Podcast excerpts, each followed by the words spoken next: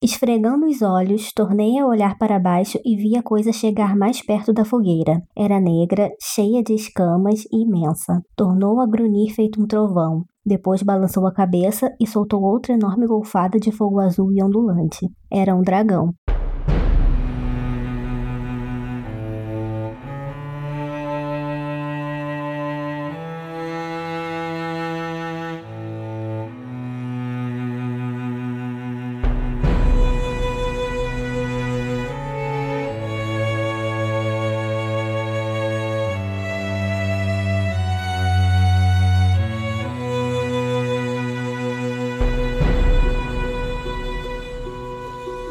Pessoal, vocês estão ouvindo o trigésimo episódio dos Quatro Cantos, o podcast de releitura da Crônica do Matador do Rei do Patrick Rothfuss. No episódio de hoje, que se chama O Dracos, a gente vai comentar os capítulos 74, 75 e 76 do Nome do Vento. Eu sou Arthur Maia e tá aqui comigo hoje a Rayane Molinário. Oi, gente, tudo bem? Mas também, antes de eu seguir, eu queria lembrar vocês que vocês podem nos apoiar no Catarse, né? E dependendo da, da quantia, também vocês vão receber aí marca-página, é, bloquinho, participar do sorteio, grupo no Telegram, jogar coisas com a gente de vez em quando. E também poder participar aqui do programa conosco, né, de tempos em tempos. Então eu queria agradecer aos a todos os nossos apoiadores. Muito obrigado aí pela participação Alessandra Alves, Érica Raquel, Vinícius Silva, Tainá Bustamante, Josiane Zambon, Ramon Fernandes, Pedro Rodrigues, Renan Rebeck, César Catizani, Daphne Mendes, Newton Capistrano, Mariana Ferreira, Bruno Kelton, Tairan Rebelo, e é isso aí, ou quase isso aí. Porque além de todos esses que eu falei agora, nós temos hoje dois convidados, né? Dois dos nossos apoiadores estão aí com a gente e é um prazer receber eles e também muito obrigado tanto pelo apoio quanto por virem nos salvar pelos vários imprevistos que a gente teve. Ia ficar só eu e a Rayane, mas a gente uh, conseguiu essa força aí. Sejam muito bem-vindos. Muito bem-vindos. Uh, muito obrigado, então, Felipe Vidal. Oi, Arthur. Oi, pessoal. Prazer enorme estar aqui com vocês. E o Lucas Queiroz. E aí, pessoal, beleza? Muito obrigado pelo convite. É, nós que agradecemos mesmo.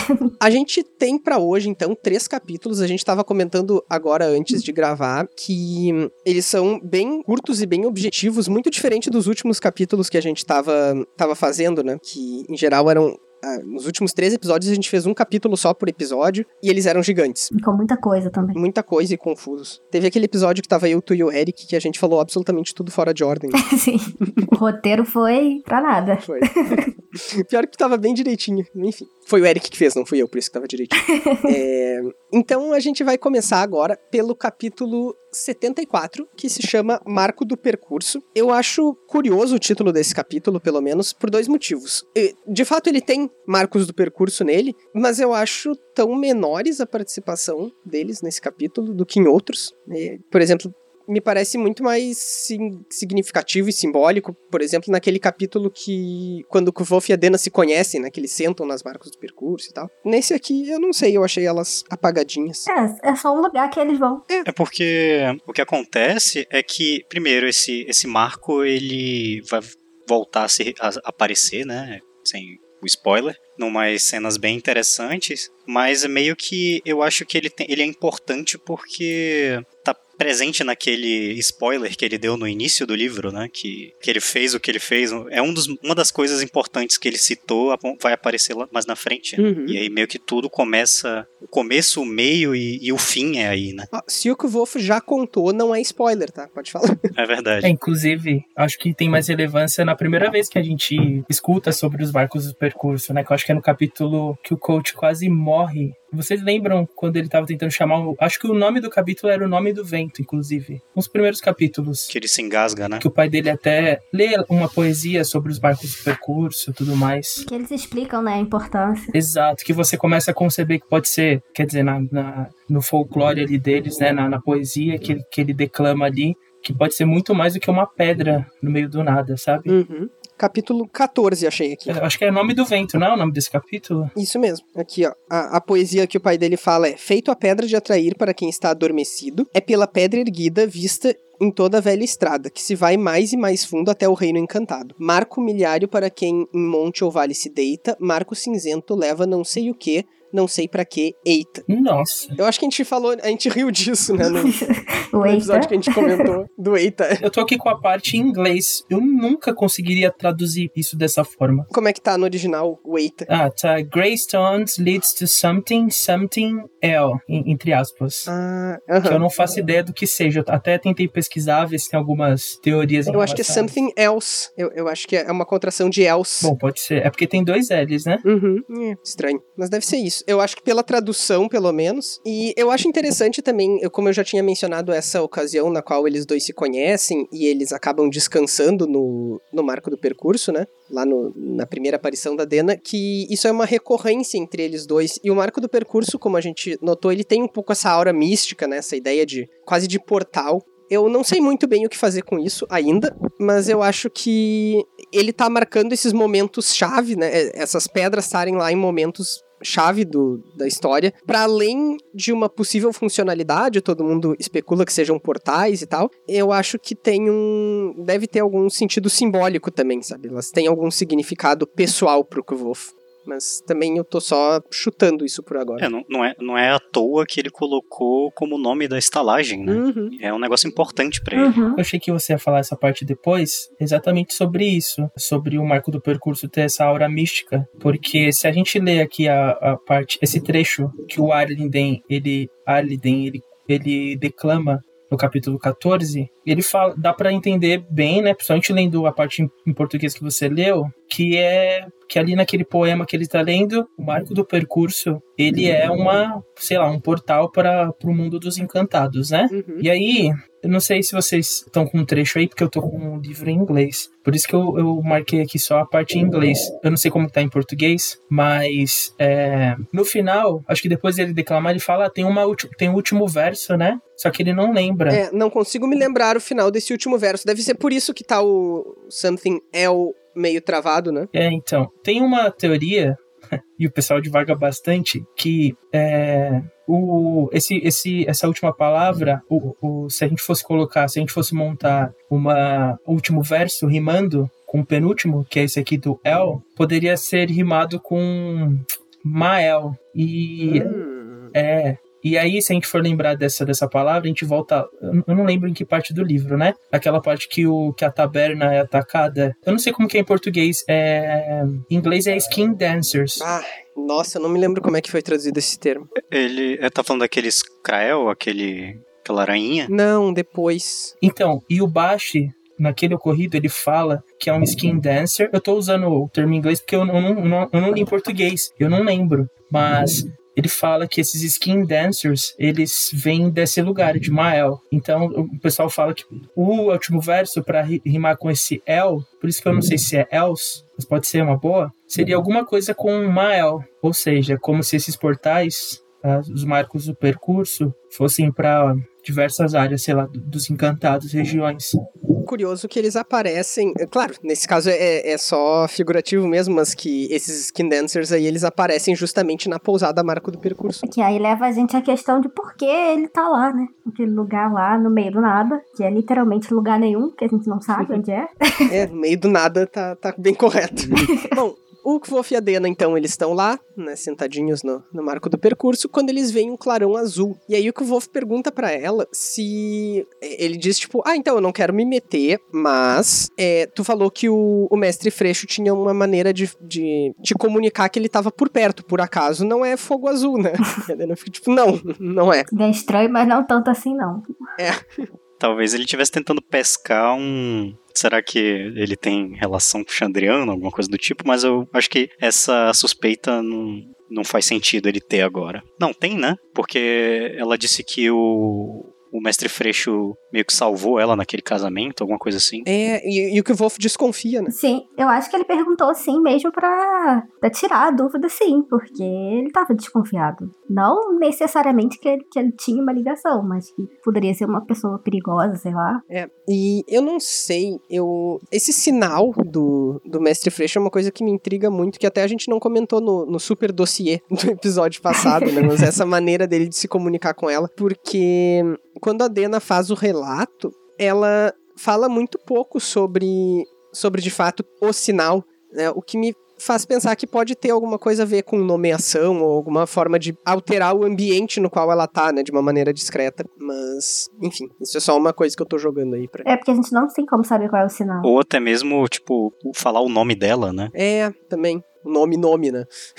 Pode ser ou isso, ou nomes mais genéricos também, né? Do tipo, sei lá, nome do vento. E aí a Dena percebe que, que o vento tá meio estranho, daí ela, né? Bom, o, o Kvof e a Dena, eles começam a se preparar para dormir, né? Porque eles já estão nessa mesma missão por bastante tempo e tá ficando de noite. Isso ainda é o primeiro dia no qual eles estão em, em Trebon. E o Kvof começa a discutir, tipo, ah, quem vai ficar com qual turno e tal, como é que a gente vai se organizar. E a Dena diz que ela não, não, não costuma dormir muito bem porque ela tem sonhos, né? Ela fica muito. Ela, ela tem uma noite bem agitada. E ela dá um. fala isso num tom de quem não quer falar sobre isso. O que, mais uma vez, eu acho que reforça o, essa aura de mistério em torno dos traumas da Dena, né? A gente não tá falando só do mistério de onde ela vem, o que, que ela faz, mas de por quais coisas em específico ela passou que fazem com que ela não consiga dormir, né? Que ela não consiga relaxar e tal. Uhum. A Dena é claramente uma personagem atormentada, né? Pelo que a gente não sabe ainda. Ainda mais com os eventos recentes, né? E assim, a gente vai descobrindo, né, mais pra frente, algumas poucas coisas sobre ela, mas nesse caso também, além de tudo que ela já passou antes, que ela não dorme direito, ela ainda tá pa- passando por um período de trauma, né? Porque ela tava lá no casamento, aconteceu aquilo tudo, ela tava ferida. Depois eles fugiram da cidade praticamente. E assim, não, teve um descanso. É, fisicamente real, também, né? assim, pra ela. Ela tá correndo de um lado pro outro desde quando ela acordou lá na, do casamento. Tanto que ela tá um pouco, ela tá um pouco perturbada ainda, até lendo assim, você percebe que ela tem uma parte do livro, não sei se é na 76, no capítulo 76, que ela é super ríspida É. com o coach. Uhum. Uhum. Ela tá cansada, física e mentalmente. É, E os dois estão de uma maneira meio alterada aqui também, né? Porque o Kvof, quando o assunto é o Chandriano, ele fica obstinado demais. E até nos capítulos anteriores a gente comentou sobre como a Dena até tava rindo um pouco dele porque ele tava todo atrapalhado e ele tava mais impulsivo. É difícil ser mais impulsivo do que ele, né? Mas ele tava mais impulsivo do que ele mesmo. Então eles começam a especular, né? O qual pode ter sido a causa do massacre no, no casamento. No casamento dos Mothin lá. E juntos eles acabam concluindo que o Chandriano não queria só se livrar do que foi que os Mothin tenham achado, né, no- lá quando eles estavam desenterrando as, as pedras e tal. Eles queriam também se livrar de todo o conhecimento sobre a tal coisa misteriosa. E quem diz isso e quem conclui isso, na verdade, é a Dena e faz o Kvof repensar a situação da morte dos pais dele, porque não foram só os pais dele que morreram, foi todo mundo, toda a trupe, exceto ele. E aí isso me leva de volta à pergunta do porquê ele foi poupado, né? O, o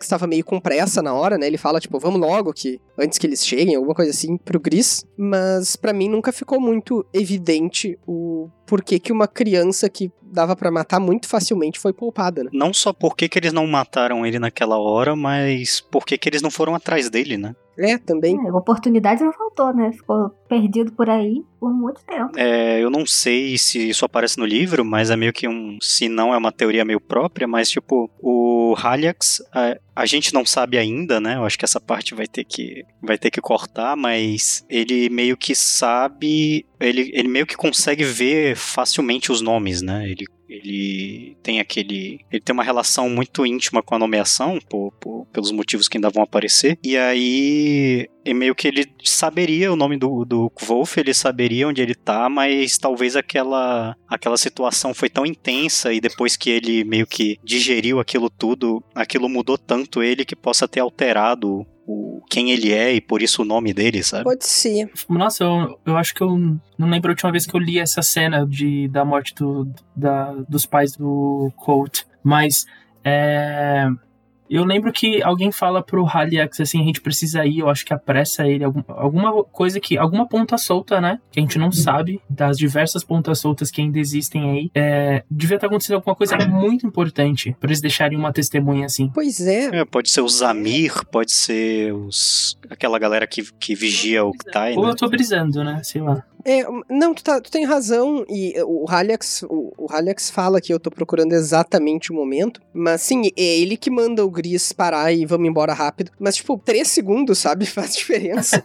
Aqui, ó. Eles estão vindo, disse Halyax baixinho. Levantou-se e a sombra pareceu borbulhar para fora dele como uma neblina tenebrosa. Depressa, para mim. Os outros se levantaram de seus lugares ao redor da fogueira. Gris se pôs de pé. Numa pressa atrapalhada, deu meia dúzia de passos cambaleando em direção ao fogo. Haliax abriu os braços e a sombra à sua volta se desdobrou como uma flor desabrochando. Então, cada um dos outros se virou com estudada desenvoltura e iniciou um passo em direção a ele, a sombra que o circundava. No entanto, enquanto seus pés baixavam, todos se moveram com mais lentidão e, pouco a pouco, como areia soprada pelo vento, desapareceram. Apenas Gris olhou para trás, com um toque de raiva nos olhos de pesadelo, e se foram. Então, é, o Haliax disse que tinha alguém indo para lá. E quem é esse alguém, né? Porque se chegou o Volt ele ficou lá mó tempão, né? Ele fica naquela crise dele lá, em choque, e vê os corpos e tudo mais. Mas assim, é, só que só se ele tava muito em choque não reparou ninguém, né? Então, ou a pessoa, as pessoas, no caso, talvez, não sei, quem, quem seja, os amigos, sei lá, qualquer um, não resolveram não aparecer e ficaram só de olho nele. É, mas me intriga muito isso porque quem poderia ser tão eficiente a ponto de que o tempo de matar uma criança fosse atrasar tanto, entende? Uhum. É que era só uma cutucada, né, com aquela espada. Mas assim, eu lembro que nessa cena, depois que matam os pais dele, que o pessoal vai embora, ele começa. Acho que ele adentra a floresta e começa a andar, depois ele para, e aí ele começa a tocar o alaúde dele, começa, sei lá, ele começa a tocar tanto que. Eu não lembro, né? Mas é que começa a quebrar as cordas, sei lá. E, Uhum. bom, talvez isso pudesse explicar por que que ele não viu ninguém ali, né? Mas quando eu, eu penso nessa, nessa cena, eu só eu penso no óbvio, no Zamir, sabe? É, eu tendo a achar isso também. Mas ele não entrou na carroça dos pais dele e até dormiu lá, alguma coisa assim, ou ficou. Tipo, eu, eu sei que aconteceu alguma coisa que ele até começou a pegar fogo a carroça. Putz, é mesmo. Não, e se estavam chegando tão rápido. É, ao ponto dele sair. É, não ia dar tempo também deles sair muito pra longe. Então, assim, eu acho, eu, eu tendo a acreditar também que eram os Amir, mas eu acho que eles devem ter um jeito de só aparecer se eles quiserem, sei lá. Ou então eles não necessariamente passaram por ali, eles já foram direto rastreando o set, né? É, ou talvez, sei lá, eles usam uma rota é, não necessariamente o caminho humano, né? Então não iriam aparecer, talvez, ali. Passariam por ali, mas não exatamente por ali. Não sei se eu tô conseguindo explicar. Não, acho que sim, eu te entendi. Eu te entendi. Pois é, sei lá, já tô achando esse livro horrível agora. Pior que parece mesmo, né? Parece que é um. Tipo, foi. O roteiro salvou o Wolf, sabe? É, É. é, eu, eu, eu, assim, claro que ainda tem um mistério aqui pra resolver. E o Patrick normalmente não é descuidado dessa forma. Então eu vou dar o, o crédito, sabe? Mas hum, eu não consigo ver uma, uma solução. aqui. A situação pode também não ter sido exatamente daquele jeito, né? Porque a gente tá ouvindo a história, a gente tá lendo a história pelo. Tipo, vendo pelos olhos de uma criança que tava em completo pânico, né? Uhum. É, Então, pode não ter sido exatamente daquele jeito, ou assumir isso é passar pano pro Patrick, eu não sei, mas. É, eu acho que não, mas ainda não explica o porquê deles não irem atrás dele depois. É. pois é. Que ele ficou largado pelo mundo aí um tempão e, tipo, apanhando de gente normal a vida toda, podia ter morrido por qualquer um, então por que não por eles? Bom, no último episódio a gente comentou sobre o, o que a Dena fala pro Kvolf dos olhos dele, né, que mudam de cor e tal. Então, assim, o Kvolf, pra além de ser especial porque ele é ótimo em tudo, ele também é especial de outras maneiras, né? Então, talvez ele ser poupado também tenha a ver com isso. Talvez, se a gente estiver pensando em todas essas teorias, né? é, talvez alguém esteja protegendo ele. Aí dá pra explicar um pouco ah, por que o Chandriano não consegue. ah, como fala? Rastrear ele. Rastrear ele, talvez dê pra explicar isso no final. Eu costumo pensar quando tô lendo um livro que, sim, né? Assim, né? Um pensamento otimista. Se ele deixou aquela ponta ali é porque ele já tá pensando no futuro fech- em fechar isso, né? Não sei. É, depende de quem tu tá lendo, mas nesse caso eu acho que sim. Então ele foi escrevendo, chegou ali e pensou: é, acho que o livro acabaria aqui se eu matasse esse personagem.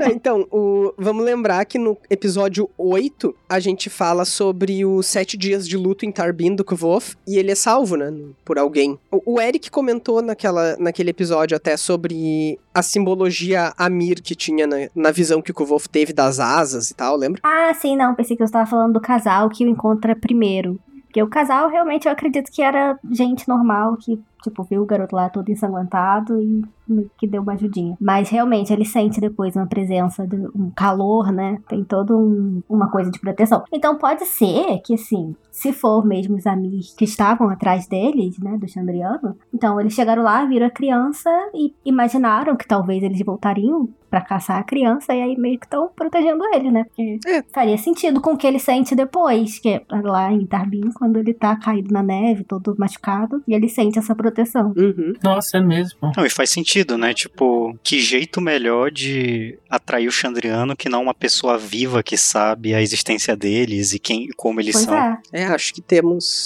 temos bons elementos aí. Bom, cara, bom. Bom, gente, é, de- logo depois, então, dessa discussão aí que o, o e a Dena têm, né, de especulação, eles escutam um rugido. Um rugido que o Kvolf diz que não era igual um rugido de leão, mas que parecia um rugido de leão. E aí ele aproveita pra fazer um pequeno parênteses e lembrar que a mãe dele uma vez levou ele pra ver um leão e ele foi a única criança que não teve medo, mas que achou engraçado. As outras todas Ele choraram. é super corajoso, ele é, ele é muito É. especial. ele tem que lembrar a gente disso, que senão a gente esquece. E aí, eventualmente, então, a criatura que estava emitindo esse rugido chega perto deles e, e era exatamente aquilo que a Rayane leu no início do episódio. Era uma criatura negra, cheia de escamas, imensa e que solta fogo azul?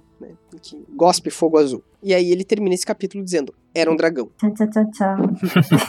Uma coisa que eu queria voltar aqui, retomar, é se vocês lembram que no episódio passado, o Xien diz que ele viu fogo azul duas noites atrás, enquanto que o Kvolf e a Dena estavam pensando no fogo azul visto na fazenda dos Moffin, né? Uhum. Será que o fogo azul que o Xien viu não podia ser esse? Eu acho que provavelmente foi esse. Pois é, porque não faria sentido o Chandriano ter atacado de alguma maneira na noite anterior, né? É, e, e também, assim, se eles tivessem atacado pessoas na noite anterior, ou alguém na noite anterior, teria também boato de alguma coisa que aconteceu, igual teve no casamento. Uhum. Eles não iam só atacar fogo, sei lá, numas árvores qualquer e. Ah, estamos fazendo nada aqui.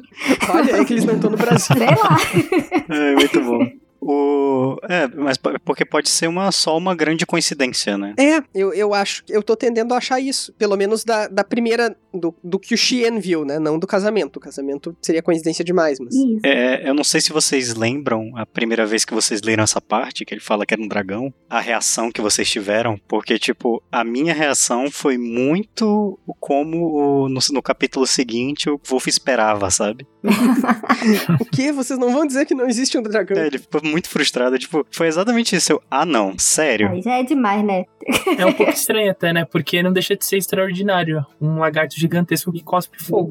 Pois é. Não, e, e, tipo, a gente tá na história que a gente já engoliu que existe Chandriano, que existe. É. é, o o Kvolf lá no início ele fala que ele vai contar como ele passou a noite com a Feluriana. Então, tipo, o dragão é o de menos, né? É, eu super compraria se fosse um dragão de verdade. Eu, não, eu acho que eu não compraria, porque o que acontece, pelo menos o, que- o que eu senti, é por mais que tenha esses elementos extraordinários aí, o Chandriano, o Zamir, não sei o quê, mas até então a história tá muito comum, assim, tipo, seguindo as regras que ele mesmo construiu, sabe? É, isso é importante. Só que, e, e além disso, mesmo sendo um lagarto gigante que cospe fogo, ficaria muito do nada, sabe? Um, muita. Tirei do bolso, mas ele já tinha mostrado que isso existia antes. Eu achei, isso que eu achei legal, porque ele já tinha comentado desse livro lá no início, quando ele fala que ele tá lendo na. Não, sei- não lembro se era no arquivo ou se era naquela salinha do lado. Uhum. Ele comenta umas duas vezes. Ele comenta quando ele encontra, né, o cronista, e depois quando ele tá com a Dev também, que ele leu na faculdade, na universidade. Isso. E, e tem a hora que ele lê mesmo. É, são três vezes então. Isso, é uma vez que ele entra de fato, que ele entra na, na salinha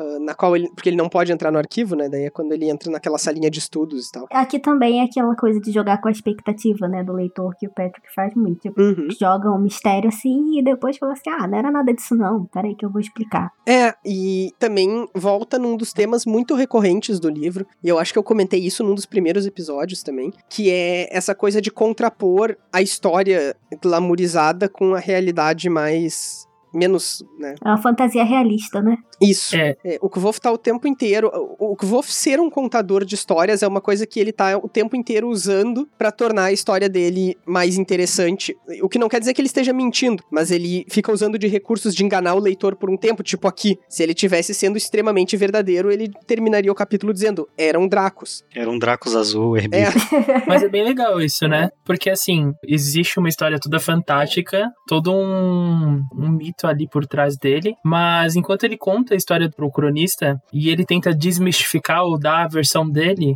ao mesmo tempo que ele tenta desmistificar, ele não deixa menos interessante. Acho que até a parte que ele é açoitado, que, sei lá, no mito parece que ele não sangra, ele deve ser, sei lá, alguma coisa encantada. E não, ele ele usou da perspicácia dele, da inteligência dele, de, de usar uma, algo que não façam com que ele é, que o sangue dele coagule, sei lá. Então é interessante também essa parte da, da contação de história, que é exatamente o que você está falando, né? Uhum. É, o, bom, o livro abre com uma história do Taborlin, né? Que é extremamente sem esse tipo de explicação ou de racionalização. É tipo, o Taborlin é muito incrível e ele tem todos os poderes do mundo. O Kvof, ele tenta tornar a história dele mais realista, sem, sem ser humilde também, mas, mas tenta tornar a história dele mais realista, né? E, e mostrar o como ele chega de uma coisa até a outra, como esses truques de mágica, digamos, são, são feitos na maior parte das vezes, né? Ainda que algumas coisas sigam com essa aura e tal. E justamente esse gancho aí do que vou falando que era um dragão e que,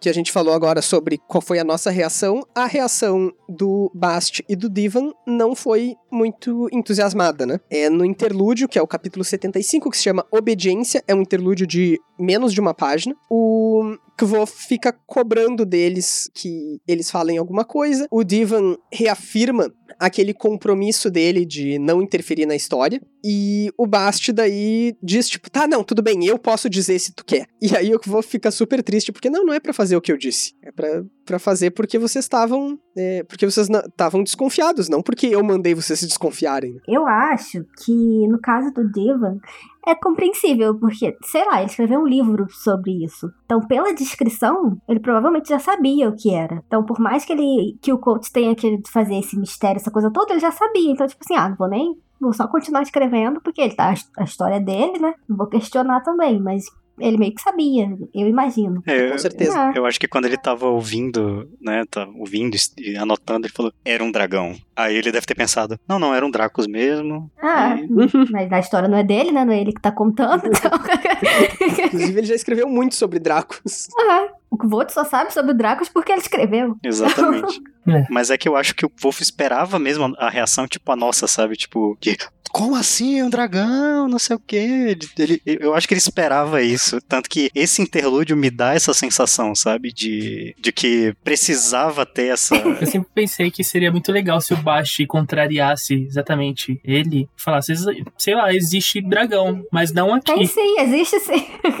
não nesse mundo. Existe dragão, mas tu não tem como saber. Pois é. Bom, o, o Kvolf, então, ele, depois desse pequeno diálogo, ele segue, e daí a gente vai entrar agora no capítulo 76, que se chama Os Hábitos de Acasalamento do Dracos Comum, que é o nome do livro do Divan. E também, deixa eu aproveitar, já que eu tô falando disso, Lá no Twitter do, dos Quatro Cantos, a gente recebeu essa mensagem, né? Esse, enfim, na verdade a gente foi marcado embaixo e demos retweet lá, numa artista que fez uma capa pro, pra esse livro e ficou lindíssima. Ficou lindíssimo. Deem uma olhada lá no, no Twitter também, ou vocês podem ir no nosso grupo do Facebook, eu compartilhei lá também. É, o nome no Twitter é arroba Cocole desenha, exatamente como com as letras mais ah, óbvias para essas palavras. Mas eu achei super legal e eu espero que ela faça mais no futuro. E super incentivamos todo tipo de arte, quase todo tipo de arte.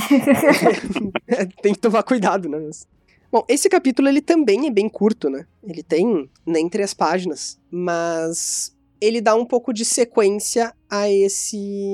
Ele mostra qual foi a reação do Kvof e da Dena, justamente, ao ver o, o Dracos. Uma coisa que eu achei interessante é que, para criar a dramatização, no final do capítulo 74, o Kvof usa a frase da Dena. Porque quem se choca e diz, meu Deus, é um dragão, é ela. Né? E ele já sabia. Ele diz, não é, não, é um dragão, dragões não existem. Mas a Dena fica apavoradíssima. Reação normal, né, do ser humano, porque sei lá, mesmo que não seja um dragão, ainda é um bicho gigante que estava cuspindo fogo. É, por isso que me impressiona o ceticismo. É, mas daí a reação talvez fosse: Meu Deus, é um bicho gigante que tá cuspindo fogo. Mais conhecido como dragão.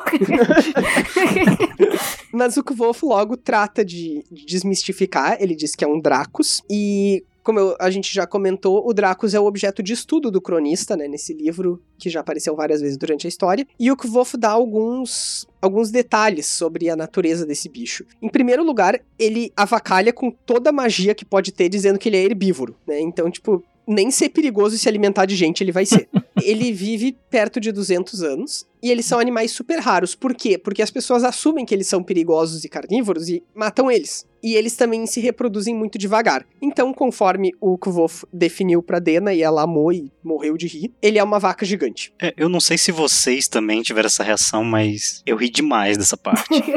Ainda mais depois que o bicho taca fogo. Tipo assim, um bicho aterrorizante. É foda-se ser herbívoro. Ele taca fogo, sabe? Gigante taca Sim, fogo eu e tal. fico pensando nisso também, porque ele fala, tipo assim, ah, não, mas nem é perigoso, cara, não é, não tem nada demais. Mas assim, o bicho tem sei lá quantas toneladas, é gigante, pode te esmagar facilmente, te dar uma rabada e você vai parar do outro lado da cidade, mas, ah, não precisa você ter medo. É, aí ele taca fogo, aí ela. Mu. Cara, eu vi a cena. Eu vi a cena e eu ri demais. Eu ri demais. Eu ri, eu, eu ri muito quando eu tava relendo já. E eu sabia que isso ia acontecer, sabe? Eu consigo muito ver essa cena acontecendo, tipo, é, é o tipo de reação que às vezes as pessoas têm em choque, né? Quando às vezes, sei lá, ri em velório. Eu. não em velório, mas eu em situações de Ah, é nervoso. verdade, né? Isso aconteceu contigo. Cara, eu ia falar isso agora, dá pra ver muito a cena. É, eu fico nervosa, eu tenho crise de riso. Então, assim, eu entendo totalmente aqui a, a reação. Mas eu ainda acho que, que dizer que o bicho é totalmente inofensivo é errado. é como vai. Como é facilmente comprovável, né? O bicho é enorme e perigoso e ele tá comendo árvores inteiras. É só o discurso dele pra tentar acalmar ela, né? Fazer uma analogia com uma vaca, assim, lá. É, tipo, tudo bem, não come carne, mas. não significa que não vai te matar. Tipo, as pessoas literalmente faziam touradas, né? É, não, é igual assim, é, aquelas jiboias gigantes que o pessoal fala tipo, ah, mas não é venenoso. mas ela ainda pode te engolir inteira ou então te esmagar, então. É, o que eu não quero é veneno. mas não é venenosa, entendeu? Não é? Então, não tem perigo. O fogo, inclusive, segundo o Kvolf, não é necessariamente uma técnica de defesa dele. É uma técnica de acasalamento, né? Tipo o pavão abrindo o rabo colorido, né? É, até porque na Uhum. natureza meio que tem aquele princípio de que um animal ele nunca vai atacar outro se ele achar que ele vai mo- perder ou sair ferido, né? Então, que bicho que vai atacar um lagarto gigante que cospe fogo naturalmente, sabe? É, é um bom ponto. Tanto é que o que, segundo a teoria do Kvolf, faz o Dracos chegar lá é a fogueira dele. E aí a Dena também faz mais uma piadinha, né? Diz, tá, ele quer vir acasalar com a nossa fogueira. E o Dracos realmente faz isso. É porque eu, eu não sei se é necessariamente isso, né? Ele até comenta que o ele teria um mecanismo de apagar fogos, porque já que ele é um bicho que vive na floresta e taca fogo nas coisas, seria natural ele querer apagar fogos. Inconsciente, né? É um bichinho que. É, verdade. Mas tipo, o esse bicho a gente sabe não por agora, mas a gente sabe que ele não tá nos melhores dias dele, né? Ou tá, né? Né, Depende.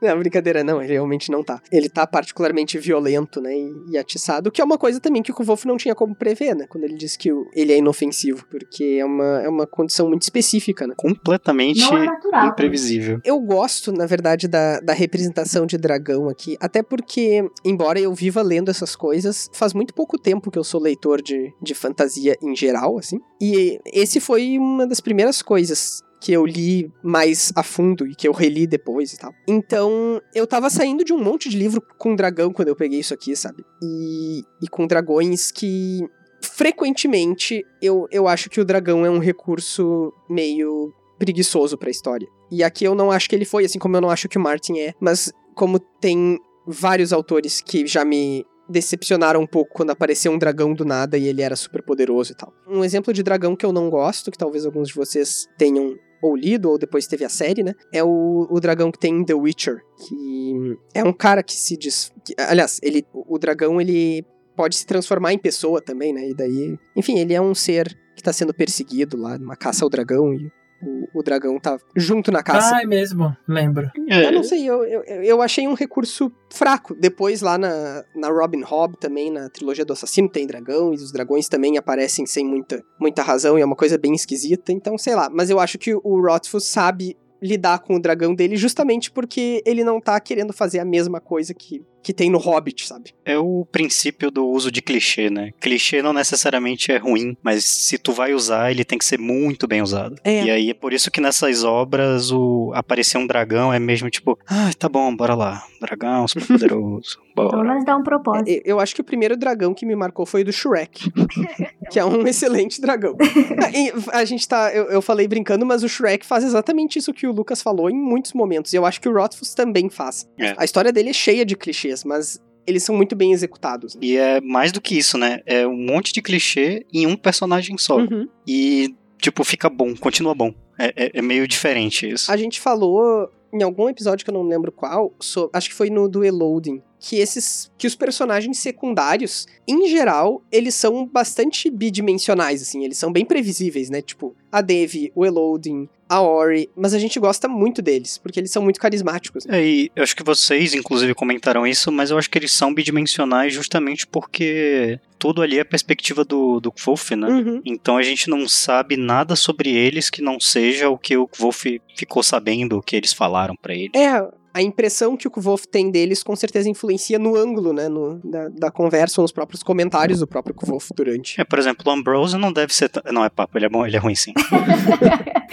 Mas, eh, por exemplo, se a gente pegar a Dena, o Volt, ele pensa nela super positivamente. Mas a maioria, a maioria não, muitos dos leitores simplesmente não gostam dela, por não gostar mesmo. Então. Mas eu acho que a Dena é exceção. Ah, não, sim. mas- A Dena é exceção porque muitas vezes ela contradiz o discurso do Kvolf sobre ela. Então, mas aí entra nisso também. Tipo, a, a- a própria versão dele que ele dá não, não influencia tanto nesse sentido. E a gente tem a opinião de outros personagens sobre ela, né? É, E aí dá um. dá uma. Tipo, uma completada na perspectiva que a gente tem. É, eu, eu acho que a Dena, ela é, de fato, outra categoria de personagem, no sentido de que ela não é uma coadjuvante que tá ali pra cumprir uma função, como a Devi, por exemplo, que eu acho ótima, mas a Devi, ela, as interações dela são consideravelmente previsíveis, né? Porque a gente já, a gente já pegou a lógica dela, e é uma lógica ótima, e a gente sempre gosta dos diálogos e tal. Mas eu, eu acho que são funções bem diferentes, por exemplo. Ou o Eloding também, né? Que a gente já sabe que ele vai fazer umas. vai falar umas coisas que a gente não entende, que vai ser engraçadinho, mas que no fundo são secretamente sábias. Inclusive, me incomoda profundamente que se romantize o professor que ninguém entende. É, eu concordo, eu ia falar que não, mas eu concordo. Bom, o Kvof e a Dena, então, depois de discutirem o dragão, o Dracos, observarem o Dracos e virem que eles estavam seguros, né? E rirem bastante, eventualmente eles jantam. É aqui que eles jantam, né? Que o Kvof faz o resto do porco. Não, eles jantam antes. Ah, eles já tinham jantado, é. Tem razão, perdão. Já. É que eles não tinham mais fogueira, eles não, acho que nunca iam acender outra. É, tem razão. Eles jantam no finalzinho do, do primeiro do capítulo anterior, né? Que a gente leu, antes do interlúdio. É até. Eu lembro dessa, desse capítulo, porque da primeira vez que eu li, eu li esse livro por causa do Arthur, né? Ele que me indicou. De nada. E aí, e aí, logo no comecinho, na época, eles estão comendo guisado. E aqui, onde eu moro, no Rio de Janeiro, guisado é tipo um ensopado, né? De legumes e essas coisas assim. Daí o Arthur tava falando que ele tava comendo guisado com macarrão e queijo. Eu falei assim, gente, deve ser muito esquisito, deve ser muito ruim. Depois, eu, que ele foi me explicar que guisado lá no Rio Grande do Sul é carne moída. Caramba, não sabia. Nossa! Não, e aí eu tava relendo isso hoje e eu lembrei. Eu fiquei assim, gente, eu fico imaginando que o Brasil ele é tão cheio de regionalismo que a gente está lendo assim o mesmo livro, mas sem querer, um, um leitor vai imaginar uma coisa, o outro vai imaginar outra. É totalmente diferente quando lê, sei lá, guisado. É, mas tanto é que eu nunca falaria que tava comendo guisado com macarrão, porque aqui a gente fala que tá comendo guisado com massa. Não, e, e se fosse um guisado mesmo, da onde que eles teriam tirado a carne moída, né? Pois é, mas pra gente, guisado é a carne moída em si, né? Fora daqui, normalmente é uma preparação específica com carne moída, não é isso? Não, é, é ensopado de uma forma geral, geralmente com legumes, você bota carne se quiser. Ah, Pra mim é ensopado mesmo. É, lá a Hum. gente, lá no Amazonas a gente fala, tipo, frango guisado, carne guisada. E aí é a carne dentro de um caldo com legumes, como ela falou. Ah, eu não, não fazia a menor ideia de que. Eu, eu achei que sempre envolvia carne. Então é só no Rio Grande do Sul que guisado é carne moída, gente. Então, Isso. só eles lá que imaginam carne moída quando estão lendo isso. Eu super imaginei. Eu moro com, com uma gaúcha aqui na casa, né? Eu moro em República. E dá pra perceber que o sul é um local à parte, sabe? eu, mas eu clamo por representatividade porque eu sou a única pessoa do sul que já esteve nesse programa. É, que eu duvido que tenha alguém do Amazonas aqui também. Se você vai no açougue, Arthur, você pede, tipo, sei lá, meio quilo de guisado? Sim. Caramba. E, e às vezes ainda peço cacetinho também. No açougue? É, às vezes tem pão, né? Nossa, é isso que eu ia perguntar. pra mim, cacetinho era pão. É, Não, é, é pão sim. Eu, eu, eu só aproveitei o embalo mesmo. Ah, Tá ali do lado, tá no mercado. Pra expor os nossos hábitos. padaria junto com açougue também no sul, já tava ficando bem. E o pior é que cacetinho faz sentido, né? Porque cacete é aquele, aquele negócio que usam para que o policial usa pra. Aqui é cacetete. É cacetete, mas tem cacete e cacetinho seria um cacetete pequeno, né? Se tu pensasse, se fosse parar pra pensar. E é meio que o pão tem esse formato, então faz sentido. Pegar, por exemplo, um baguete, aquele baguete Não, pequeno. mas então, o cacetinho não é um baguete, ele é o pão d'água, não sei como é que. Acho que aqui no Rio é pão de sal ou pão francês. Pão de sal, isso aí. É. Então, esse é o cacetinho, ele não tem, ele tem um formato de pão. É, então esquece. Esse episódio tá bem informativo. É, né? A gente já tá cinco minutos falando sobre. Eu, eu vou ir fundo no- nas referências culturais aqui, mas uma coisa que sempre me deixou muito intrigado é que a panificadora Alfa, da propaganda famosíssima da panificadora Alfa, não é no Rio Grande do Sul, e eles falam cacetinho naquele comercial. Só pra chamar a atenção. Pode ser. No Amazonas a gente chama de pão massa grossa, o pão francês. Esse eu não conhecia também. É, aqui no, no Rio alguns lugares também falam. Ou é pão de sal, ou, ou é pão francês, ou massa grossa. E massa fina é aquele. Não sei explicar, né? Pão de cachorro quente, né? É, tipo pão de cachorro A quente. gente chama de massinha, que não é macarrão.